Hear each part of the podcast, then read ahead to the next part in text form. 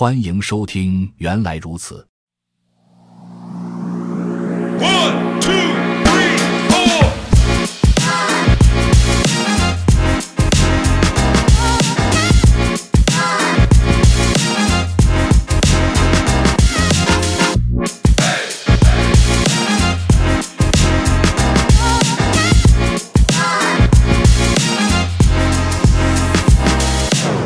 本期学习内容：REST 程序设计语言之切片 Slice 类型。另一个没有所有权的数据类型是 Slice。Slice 允许你引用集合中一段连续的元素序列，而不用引用整个集合。这里有一个编程小习题：编写一个函数，该函数接收一个字符串，并返回在该字符串中找到的第一个单词。如果函数在该字符串中并未找到空格，则整个字符串就是一个单词，所以应该返回整个字符串。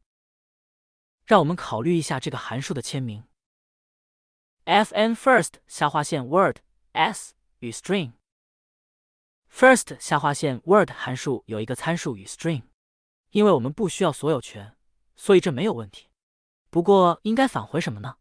我们并没有一个真正获取部分字符串的办法。不过。我们可以返回单词结尾的索引，试试如示例四杠七中的代码。文件名 src main ars fn first 下划线 word s 与 string usize let bytes 等于 s s 下划线 bytes for i 与 item in bytes iter enumerate if item 等于等于 b return i s len 示例四杠七 first 下划线 word 函数返回 string 参数的一个字节索引值，因为需要逐个元素的检查 string 中的值是否为空格，需要用 s 下划线 bytes 方法将 string 转化为字节数组。let bytes 等于 s s 下划线 bytes。接下来使用 iter 方法在字节数组上创建一个迭代器。for i 与 item in bytes iter enumerate。我们将在第十三章详细讨论迭代器。现在只需知道 iter 方法返回集合中的每一个元素，而 enumerate 包装了 iter 的结果，将这些元素作为元组的一部分来返回。enumerate 返回的元组中，第一个元素是索引，第二个元素是集合中元素的引用。这比我们自己计算索引要方便一些。因为 enumerate 方法返回一个元组，我们可以使用模式来解构。我们将在第六章中进一步讨论有关模式的问题。所以在 for 循环中，我们指定了一个模式，其中元组中的 i 是索引，而元组中的与 item 是单个字节。因为我们从 iter enumerate 中获取了集合元素的引用，所以模式中使用了与。在 for 循环中，我们通过字节的字面量语法来寻找代表空格的字节。如果找到了一个空格，返回它的位置；否则，使用 slen 返回字符串的长度。if item 等于等于 b，return i slen。现在有了一个找到字符串中第一个单词结尾索引的方法。不过这有一个问题，我们返回了一个独立的 usize，不过它只在与 string 的上下文中才是一个有意义的数字。换句话说，因为它是一个与 string 相分离的值，无法保证将来它仍然有效。考虑一下示例四杠八中使用了示例四杠七中 first 下划线 word 函数的程序。文件名 src main rs fn main let mount s 等于 string from hello world let word 等于 first 下划线 word 与 s word 的值为五 s clear，这清空了字符串，使其等于 word 在此处的值仍然是五，但是没有更多的字符串让我们可以有效地应用数值五。Word 的值现在完全无效。示例四杠八，存储 first 下划线 Word 函数调用的返回值，并接着改变 string 的内容。这个程序编译时没有任何错误，而且在调用 sclear 之后使用 Word 也不会出错。因为 Word 与 s 状态完全没有联系，所以 Word 仍然包含值五。可以尝试用值五来提取变量 s 的第一个单词，不过这是有 bug 的。因为在我们将五保存到 Word 之后，s 的内容已经改变，我们不得不时刻担心 Word 的索引与 s 中的数据不再同步，这很啰嗦且易出错。如果编写这么一个 second 下划线 word 函数的话，管理索引这件事将更加容易出问题。它的签名看起来像这样：fn second 下划线 word s 与 string usize usize。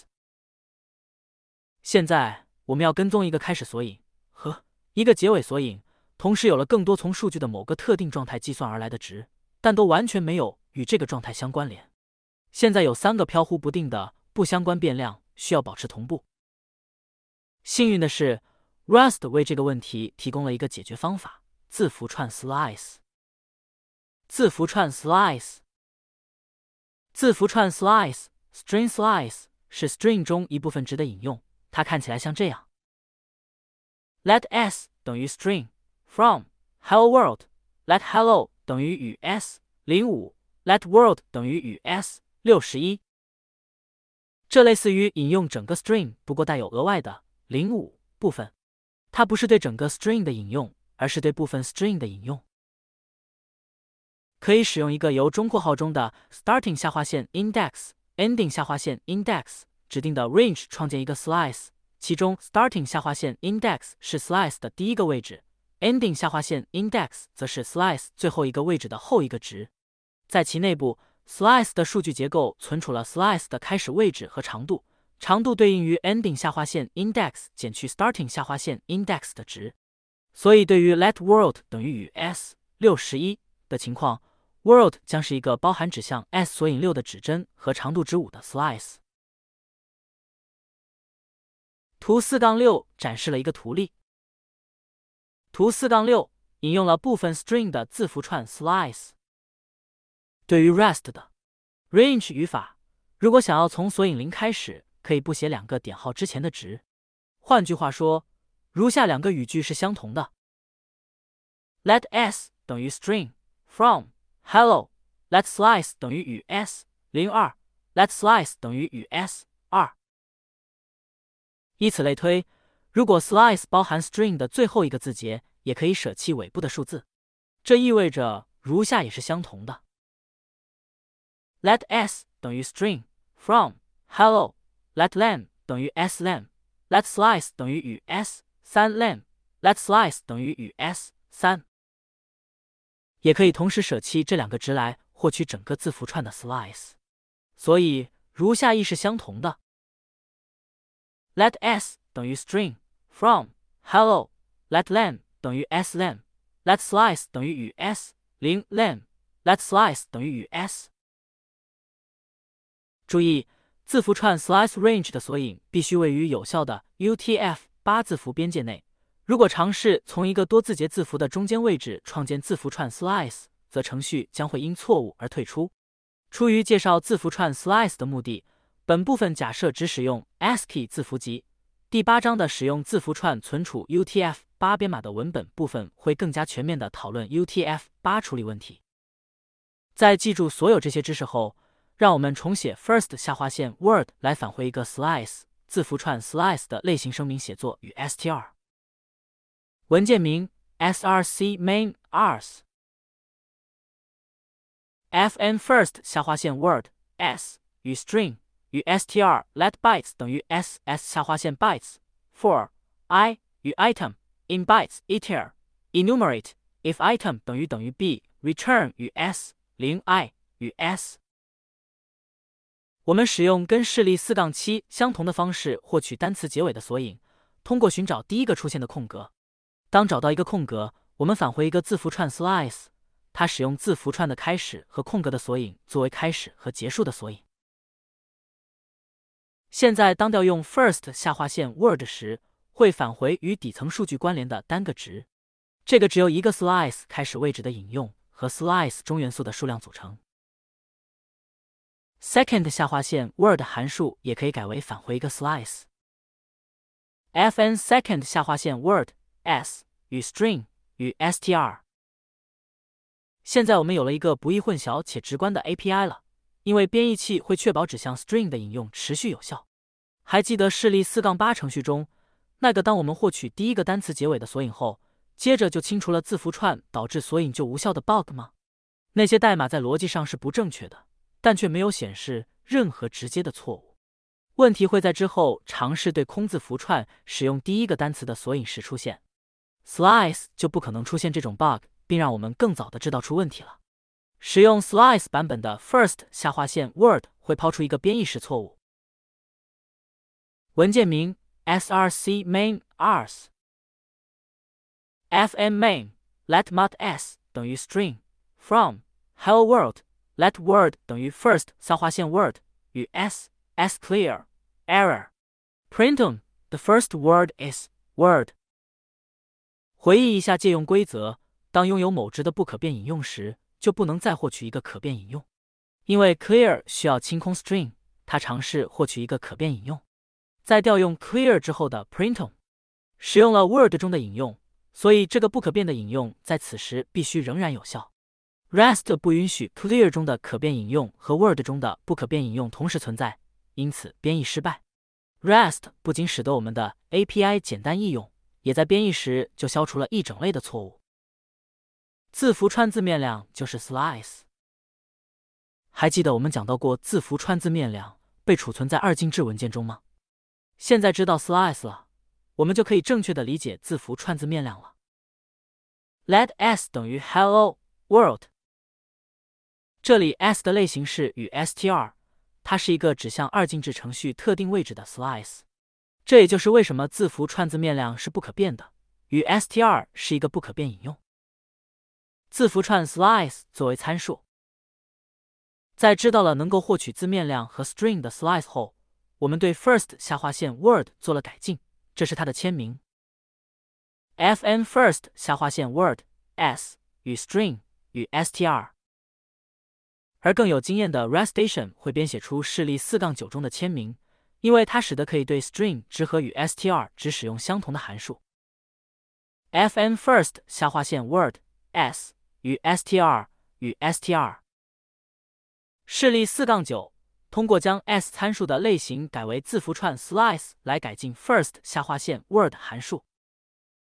如果有一个字符串 slice，可以直接传递它；如果有一个 string，则可以传递整个 string 的 slice 或对 string 的引用。这种灵活性利用了 deref coercions 的优势。这个特性我们将在函数和方法的引示解引用强制转换章节中介绍。定义一个获取字符串 slice 而不是 string 引用的函数，使得我们的 API 更加通用，并且不会丢失任何功能。文件名 src main ars fm main let my 下划线 string 等于 string from hello world first 下划线 word 接受 string 的切片，无论是部分还是全部 let word 等于 first 下划线 word 与 my 下划线 string 零六。Let word 等于 first 下划线 word 与 my 下划线 string first 下划线 word 也接受 string 的引用，这等同于 string 的全部切片。Let word 等于 first 下划线 word 与 my 下划线 string let my 下划线 string 下划线 literal 等于 hello world first 下划线 word 接受字符串字面量的切片，无论是部分还是全部。Let word 等于 first 下划线 word 与 my 下划线 string 下划线 literal 零六。Let word 等于 first 下划线 word 与 my 下划线 string 下划线 literal，因为字符串字面值星号星号就是星号星号字符串 slice，这样写也可以，即不使用 slice 语法。Let word 等于 first 下划线 word my 下划线 string 下划线 literal。其他类型的 slice 字符串 slice，正如你想象的那样，是针对字符串的，不过也有更通用的 slice 类型。考虑一下这个数组：let a 等于一、二、三、四、五。就跟我们想要获取字符串的一部分那样，我们也会想要引用数组的一部分。我们可以这样做：let a 等于一、二、三、四、五。let slice 等于与 a 一三。这个 slice 的类型是与 i 三二，它跟字符串 slice 的工作方式一样。通过存储第一个集合元素的引用和一个集合总长度，你可以对其他所有集合使用这类 slice。第八章讲到 vector 时会详细讨论这些集合。总结：所有权、借用和 slice 这些概念让 Rust 程序在编译时确保内存安全。Rust 语言提供了跟其他系统编程语言相同的方式来控制你使用的内存，但拥有数据所有者在离开作用域后自动清除其数据的功能，意味着你无需额外编写和调试相关的控制代码。所有权系统影响了 Rust 中很多其他部分的工作方式，所以我们还会继续讲到这些概念，这将贯穿本书的余下内容。让我们开始第五章，来看看如何将多份数据组合进一个 struct 中。本节完。本播客已经上架小宇宙客户端和苹果播客平台，请搜索“原来如此”进行关注、点赞、收藏。非常期待您的意见与建议。